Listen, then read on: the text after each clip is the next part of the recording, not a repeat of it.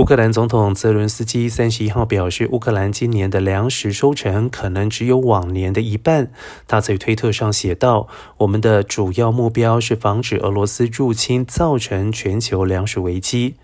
谷物运输仍然在找寻另外一种替代方法。”然，乌克兰是去年欧盟第二大粮食供应国，但自从二月以来，泽伦斯基称俄罗斯一直想尽办法阻止乌克兰将粮食运往世界其他地方。